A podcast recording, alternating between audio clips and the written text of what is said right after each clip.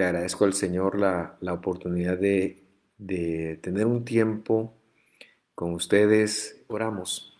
Padre que estás en los cielos, gracias te damos por tu fidelidad, por tu grandeza, por tu misericordia. Gracias Señor por la oportunidad que tenemos de que aunque no podemos ir al, templo, seguir siendo iglesia y seguir eh, llevando tu palabra, seguir alabando, seguir exaltándote. Te pedimos, Señor, en el nombre de Jesús, que tú dirijas esta charla que vamos a tener ahora y que podamos eh, conectar lo que tú tienes para nosotros esta mañana. En el nombre de Jesús. Amén y amén. Muy bien, em, hemos estado, de manera de introducción, lo quiero mencionar, Hemos ah, visto varios roles que como personas tenemos. Hemos visto nuestros roles de familia, de finanzas, de salud, pensamientos, palabras, para ir mencionando algunos. Y hemos hablado de que santidad no es otra cosa que el volvernos aptos para una función que Dios tiene con respecto de nosotros. Lo que quiero hacer hoy es conectarlo todo de alguna manera porque la otra semana estaremos celebrando Pentecostés.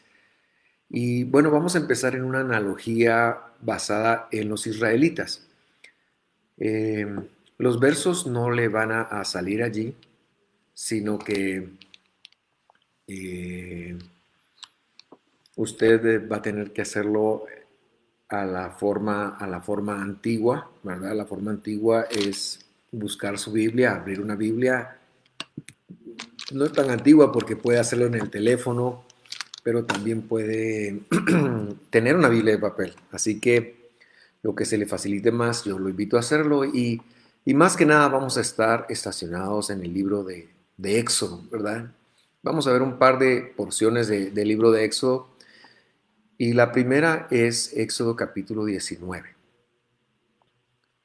Y si usted me acompaña a leer el versículo 6, dice lo siguiente. Éxodo 16, de, perdón, 19, 6. Estoy leyendo la nueva Biblia de las Américas. O sea, una revisión de la Biblia de las Américas. Dice Éxodo 19, 6. Ustedes serán para mí un reino de sacerdotes y una nación santa. Estas son las palabras que dirás a los israelitas. Este es un mensaje que Dios le da a Moisés para darle a los israelitas. Moisés ha subido a la montaña que se conoce como el Sinaí, al monte Sinai, y Dios lo recibe con estas palabras. Dile a mi pueblo que van a ser un reino de sacerdotes y una nación santa. Y Moisés eh, baja con ese mensaje y ya veremos en algún momento cuál va a ser la respuesta que los israelitas van a dar. Pero para hacer un poquito de contexto de estas palabras, si usted se acuerda, este proceso que Israel avanzó y que están llegando a su final, porque es importante cerrar los procesos. Cuando uno va a la universidad, es importante terminarla. Cuando uno está en el colegio, uno quiere terminar. Nos han hablado algo sobre el equilibrio que tiene en disfrutar el proceso, pero también la importancia de cerrar el, el mismo proceso. Y los israelitas han salido de Egipto y no son más esclavos, por lo menos no físicamente, pero han salido con una mentalidad de esclavo. ¿Verdad? Cuando Dios les liberta, Dios tiene para sí un pueblo con mentalidad de esclavos, con recursos de esclavos, con pensamientos de esclavos, con actitudes de esclavos. Eh, un proceso bastante interesante que que lo vemos, por ejemplo, en la travesía del Mar Rojo, que Israel se, puso muy mal, tuvieron muchas malas reacciones, que lo vemos cuando hace falta agua, cuando hace falta pan, cuando hace falta eh, carne, cuando sus impulsos emocionales de alguna manera eh, surgen. eh, vemos cómo ellos atravesaron un proceso y ahora Dios está diciéndoles que ellos pueden ser una nación santa y de reyes para Él. Esto es muy similar al proceso que nosotros iniciamos cuando conocemos al Señor. Cuando conocemos al Señor, llegamos a Él con una mentalidad de esclavos al pecado, llegamos a Él con una actitud de esclavos al pecado, llegamos a Él muchas veces presos de nuestras emociones, presos de, nuestras tentaciones. Así que para nosotros la salida de Egipto también es, es, eh, un, hecho muy vivencial en el cual salimos de las garras del maligno, salimos de las garras del Satán. Y la salvación representa el hecho de tener la autoridad y que hay que diferenciar un poquito el poder de autoridad. Nosotros tenemos autoridad para usar el poder de Dios en contra del, pecado. Ese milagro eh, de ser salvos, ese milagro de que Jesús venga a morar en nuestros corazones, ese milagro de poderle pertenecer a Él, de haber sido comprados con la sangre del Señor, eso es lo que representa la Pascua. Es un milagro muy poderoso. Jesús murió por nosotros y empieza un proceso para sacarnos de ser esclavos a ser eh, un reino de reyes y sacerdotes. Y por eso este proceso de los 50 días es algo que debemos de recordar, es algo que debemos de celebrar, es algo que debemos de practicar. Pentecostés representa un empoderamiento de parte de Dios para lo que viene, para el resto de la travesía, en lo que nos toca llegar a la tierra prometida, pero ya no como esclavos, sino como un reino, como una realeza, como un sacerdocio y como una autoridad nueva. Eh, la pregunta que yo me hago en este momento es no solamente cómo llegamos acá, no sé cómo usted lo ha hecho, pero yo enfatizo que para nosotros en visión de fe, recordar estos procesos, este proceso y el proceso de arrepentimiento que tenemos en la tercera parte del año, es vital, porque es recordar que Dios nos, nos, quiere, quiere que dejemos de ser su, esclavos del pecado y quiere que nos convirtamos en personas eh, con una mentalidad de reino, con una mentalidad de sacerdotes, con una mentalidad distinta que podamos alcanzar y comprender de alguna manera lo que Él tiene para nosotros. Ahora, ¿cómo llegar? Y, creo más importante, ¿cómo mantenernos acá? Es ahí donde yo quiero generar un contexto de lo que dice la escritura. Y no sé si ya lo dije, pero mi intención es amarrar todos estos procesos de finanzas, de familia, de pensamientos, de palabras, de salud, para que podamos de alguna manera eh, llevarnos un paquete completo. La idea hoy es amarrarlo todo y de alguna manera eh, poderlo vivir el resto del año en lo que pasamos nuevamente por aquí. Y para ello quiero que usted retroceda unos versículos más conmigo en la escritura, en el capítulo 19 de Éxodo, Éxodo 19. Y vamos a leer ahora el versículo 3. El versículo 3, acompáñenme a leer el versículo 3.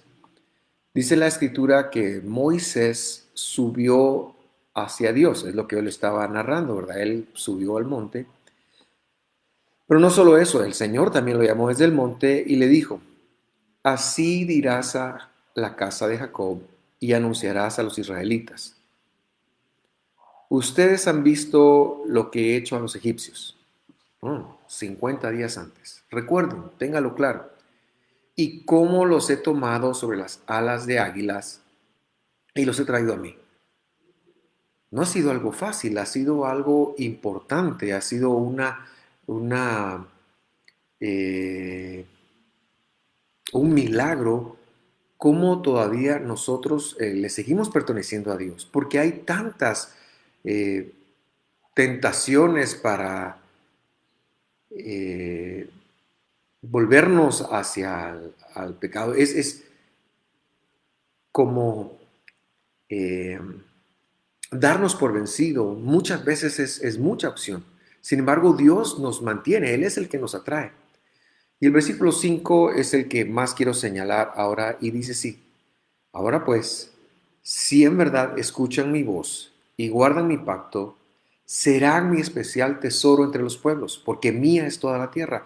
Y mire qué promesa, qué promesa más importante. Serán mi especial tesoro entre todos los pueblos. Yo no sé qué atesora usted o a quiénes atesora usted entre todas las personas, pero la promesa que está haciendo Dios va mucho más allá de lo que nosotros podemos atesorar o comprender a las personas, porque Dios sigue en control de todas las cosas, Dios sigue gobernando, Dios sigue eh, levantando, Dios sigue siendo, estando en, en control. Y esa promesa es necesario que nosotros la vivamos, la comprendamos. Y yo quiero señalar dos conceptos, dos conceptos eh, en este punto que amarran todo el proceso que hemos venido viviendo. Así que leo nuevamente el versículo 5. Si en verdad escuchan mi voz y guardan mi pacto, escuchar su voz, guardar su pacto, escuchar su voz y guardar su pacto. Creo que ahí están escondidos los dos conceptos que necesitamos nosotros para amarrar esta vida para amarrar el hecho de dejar de ser esclavos, dejar de pensar como esclavos, dejar de vivir como esclavos y empezar a ser el reino de sacerdotes que, Dios busca. ¿Cómo nos mantenemos fieles a Dios? ¿Cómo nos mantenemos en sus propósitos? ¿Cómo nos mantenemos triunfando? ¿Cómo nos mantenemos a la vanguardia? ¿Cómo hacemos iglesia para, como lo profetizó Jesús, ir a por el infierno? porque dice la Biblia, y las puertas del infierno no prevalecerán contra él. Bueno, aquí está la clave, escuchar su voz y guardar su pacto. Ahora, quiero empezar diciendo que es una forma muy espuria, muy incorrecta de decir que Dios pide obediencia. No hay un solo versículo, de hecho la palabra obediencia, que sí existe en el idioma hebreo, no aparece en la Biblia como tal. Si usted tiene una versión que dice obediencia, por favor sepa que esa es una interpretación. La palabra que aparece es escuchar, o es la palabra Shema, es escuchar, es percibir y es entender.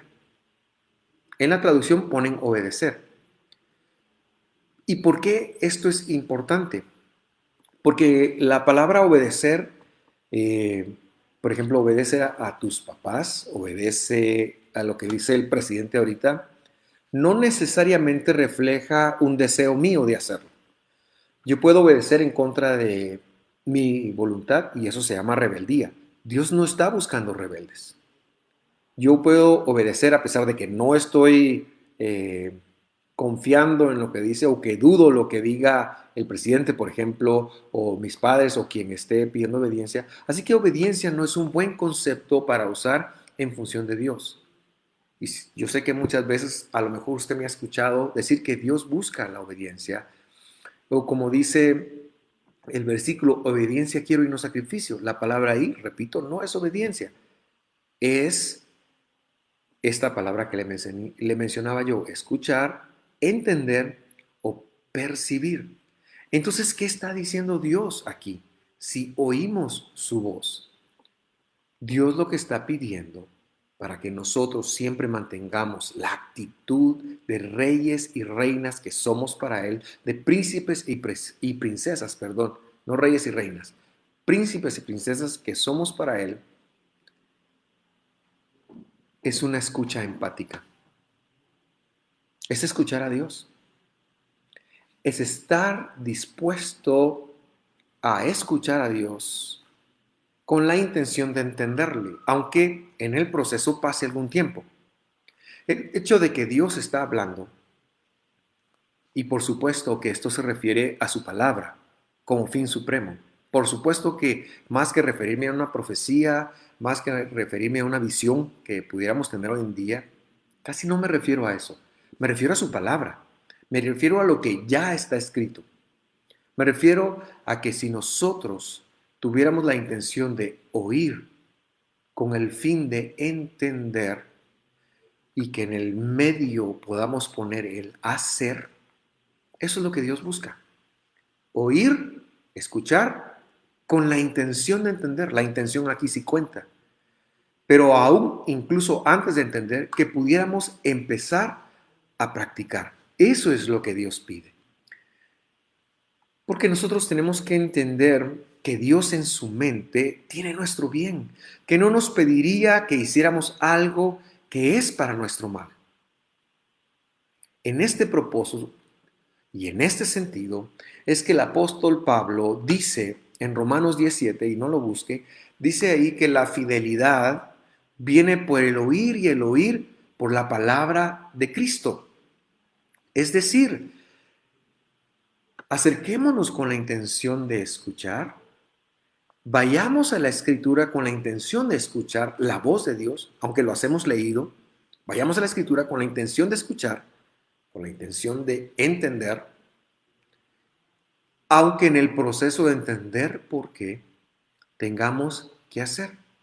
Creo con todo mi corazón que Dios le está diciendo a usted y a mí, pero también a los israelitas, personas que estamos acostumbrados a obedecer a nuestros instintos, a obedecer a nuestros impulsos, a, a, irnos por la tangente, que si alguien nos hace algo malo, obedecemos a nuestros impulsos con las reacciones. Que seamos un poquito proactivos. Y que en lugar de solamente obedecer por obedecer sin entender, escuchemos, que querramos oírle, que querramos ver su palabra como, como un mensaje de la divinidad, como un mensaje de su majestad, el Mesías Jesús de Nazaret. Pienso que esto es mucho más aplicable a nuestro tiempo que la obediencia.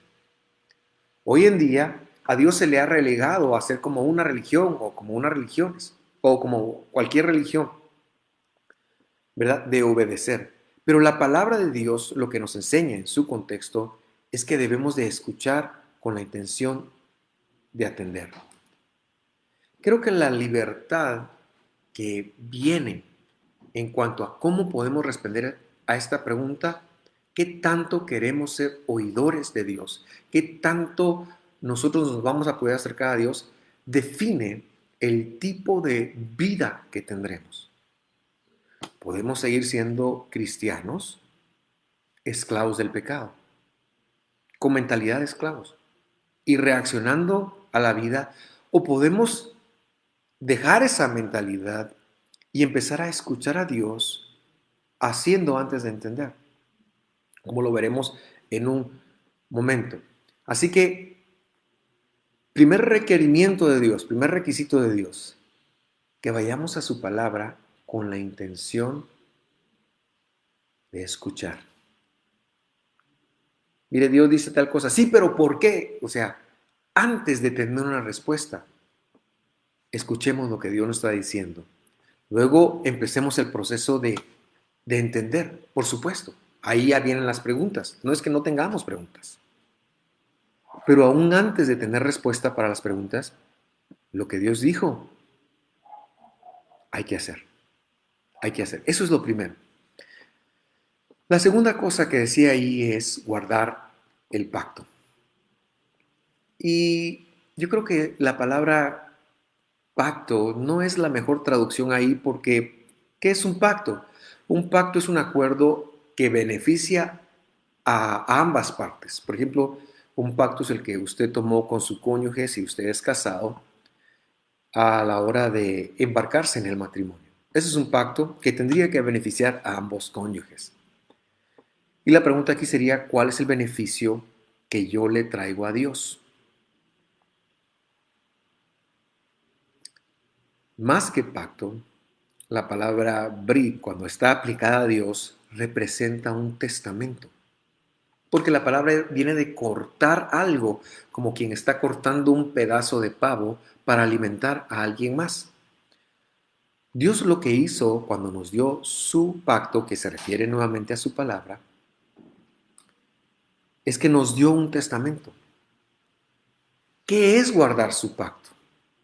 Aquí ya viene un poquito, podríamos estar inclinados a pensar a, obedecer. Repito, obedecer no me gusta porque se puede hacer aún en rebeldía. Guardar su pacto es conectar los beneficios que Dios tiene para nosotros en su palabra.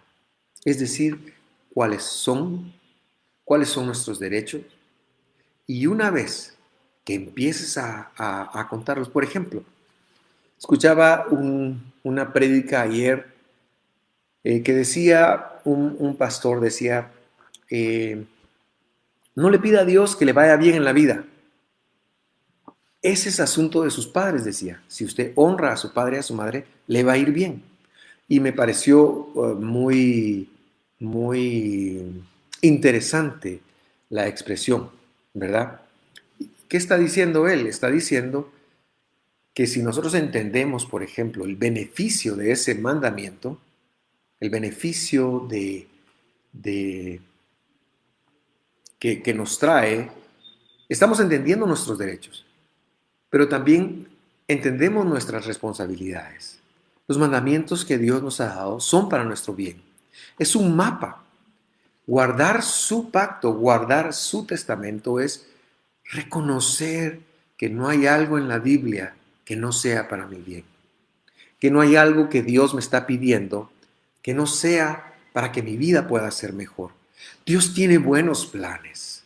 Dios es bueno y su fidelidad es para siempre. Dios es bueno y en su majestad Jesús, Él nos ha dado todas las promesas, tal como lo dice Romanos capítulo 8, en, donde dice que si no nos negó ni aún a su propio Hijo, ¿cómo no nos dará juntamente con su Hijo todas las cosas? Qué importante es tener un mapa de nuestros derechos para poderlos guardar, para poderlos cumplir. Muchas veces, cuando desconocemos esto, nosotros mismos nos boicoteamos. Boicoteamos nuestro futuro, boicoteamos nuestras finanzas, boicoteamos nuestro propósito. Yo te invito a escuchar la voz de Dios que sigue hablando, pero que ahora está escrita. Te invito a escucharla y te invito a conocerla para que puedas guardarla, para que puedas entender cuáles son esos beneficios. Más adelante, el pueblo de Israel le responde a Dios así, y aquí es donde yo quiero que usted adelante unas páginas y me acompañe a leer el capítulo 24 de Éxodo. Capítulo 24 de Éxodo, es decir, en lo que usted lo busca, Dios va, llama a Moisés, le dice, van a ser mi especial tesoro, y entonces en la montaña le dice, esto es lo que yo quiero que hagan, y le da la instrucción le da el poder de la santidad, le da la Torah. Y entonces Moisés baja al pueblo y entonces dice el versículo 7 del capítulo 24 de Éxodo, tomó Moisés el libro del testamento, el libro del pacto, el libro de los beneficios, el libro de los derechos de los israelitas y se los leyó para que le escucharan. Y el pueblo respondió, Todo lo que el Señor ha dicho, haremos y oiremos. Y en el lenguaje original está bien, bien eh, impresionantemente puesto, porque dice, lo que, el Señor lo que el Señor ha dicho, haremos y oiremos. Haremos y oiremos. Haremos y oiremos. ¿Cómo entendemos los mandamientos de Dios? no los va a entender usted si no los practica. No los va a entender si no los empieza a hacer. Es decir, no los entiende con la razón primero. Es suficiente poner nuestra confianza en la fidelidad de Dios y que si Él lo está pidiendo, es por su bien. Empezarlos a hacer y luego entender. Así que estos tres versos que yo he leído, el de escuchar, guardar y este versículo del 7, 24.7, llevan una secuencia. Acercarme a oír con la intención de escuchar. Tomar la Biblia con la intención de escuchar. No es para hacer prédicas, no es para defenderme de las demás personas, no es para acusar a los demás con versículos, no es para pensar en los demás con esto. No, a menos que usted tenga un llamado a enseñar, en cuyo caso yo le diría, bueno, hay que ver cómo se maneja. Pero no es eso. Es leer con la intención de escuchar. Escuchar. Escuchar a Dios porque Él tiene un mensaje para nosotros escuchar a Dios porque Él va a hacer algo eh, importante en, en nuestra vida. Escuchar a Dios. Luego, empezar a hacer lo que ha escuchado. Escuchar a Dios con la intención de entenderlo. Luego, empezarlo a practicar. Y en tercer lugar, realizar las conexiones, llegar a realizar las conexiones de que usted lo entendió. Entender es el tercer paso. Y hay que entender, por supuesto que hay que entender, porque eso nos acercará más a Dios, solo para entender el bien que, que Él tiene para nosotros. Hoy, más bien dicho, ayer a las 6 de la tarde, iniciábamos la, la última semana antes de Pentecostés. A lo mejor eh, ni siquiera nos van a dejar a nosotros los que hacemos el mensaje ir a la iglesia para transmitirlo desde allá y tenga que soportarnos un poquito todas estas fallas técnicas. Bueno, tenemos una semana para corregirnos, pero a lo mejor eh, seguramente usted va a estar en casa en, en Pentecostés que empieza el sábado a las 6 de la tarde a lo mejor podamos estar en la iglesia nosotros, yo no lo sé. Lo que quiero decirle es que no importa dónde esté, que el poder de Dios, que la autoridad, como lo decía yo, para usar el poder de Dios, nos pueda llegar. Esta semana, pedirle que usted vuelva a escuchar esta prédica, piense en estos conceptos, hagan las oraciones de la mejor manera posible que estamos colocando en nuestras redes, pero quizás, y lo más importante, sensibilizar el corazón para con Dios en esta semana. Dios tiene un propósito grande, sobrenatural, no te lo imaginas, lo que Él quiere hacer contigo. Los israelitas tienen este secreto y por eso ellos han trascendido, van de menos a más. Nosotros los cristianos debemos de aprender a mejorar. Este ha sido un tiempo para mejorar, porque viene un año, viene una travesía en este desierto que estamos llamando vida. Así que escuchemos, hagamos, entendamos. ¿Está listo? Haga una oración conmigo yo quiero pedirle que usted pueda rendirse al Señor, pueda entregarse al Señor, pueda meditarlo en, el, en su corazón y, y también si usted tiene alguna necesidad, yo quiero ahora hacer una oración por, por usted, que usted pueda eh, saber que, que Dios eh, tiene un milagro para usted, tiene un milagro para su vida, pero no solamente eso. Eh, quiero ministrar esta palabra, que esta palabra pueda quedarse en su corazón, que usted pueda ser una mejor persona por lo que escuchó hoy y por la belleza de la palabra de Dios. Así que yo le invito a tener un momento en comunión con Él, le invito a tener un momento de, de interacción con Dios. Oramos. Padre que estás en los cielos, hemos llegado acá Estamos en medio de, de una crisis mundial, pero no hemos llegado acá sin tu apoyo, sin tu luz, sin tu amor y mucho menos sin tu palabra. Tú tienes una intención clara para nosotros y es que dejemos de ser un reino de esclavos y nos convirtamos en príncipes y princesas para un propósito específico que nos has dado. Que esta mañana podamos hacer esa conexión. Que esta mañana podamos hacer esa, ese ajuste. Yo, te invito, querido hermano, a renunciar a, la mentalidad de esclavo, te invito a renunciar a ser esclavo del pecado, a ser esclavo de, tu, de tus debilidades, de mis debilidades, y a permitir que, que la palabra de Dios entre. Lo que celebraremos la otra semana es que el poder está en nosotros o la autoridad para hacerlo está en nosotros. Padre, ayúdanos Ayúdanos a tener una transformación de vida. Ayúdanos a escuchar tu palabra como quien escucha las mejores noticias. Ayúdanos a leer tu palabra como quien está escuchando las mejores noticias, las noticias más grandes.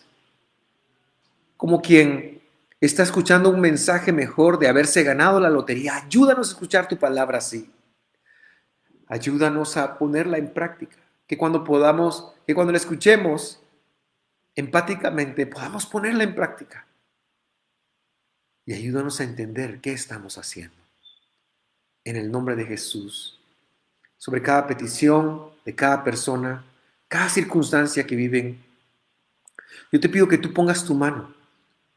Yo envío salud, envío prosperidad, envío salvación a cada persona que me está viendo. Enviamos una palabra de vida, enviamos una palabra de autoridad para que logres avanzar, para que logres salir de lo que hoy estás enfrentando y que puedas trascender en ello. Te bendigo en el nombre de Jesús, deseando que Dios guarde tu vida hoy y siempre. En el nombre de Jesús. Amén y amén.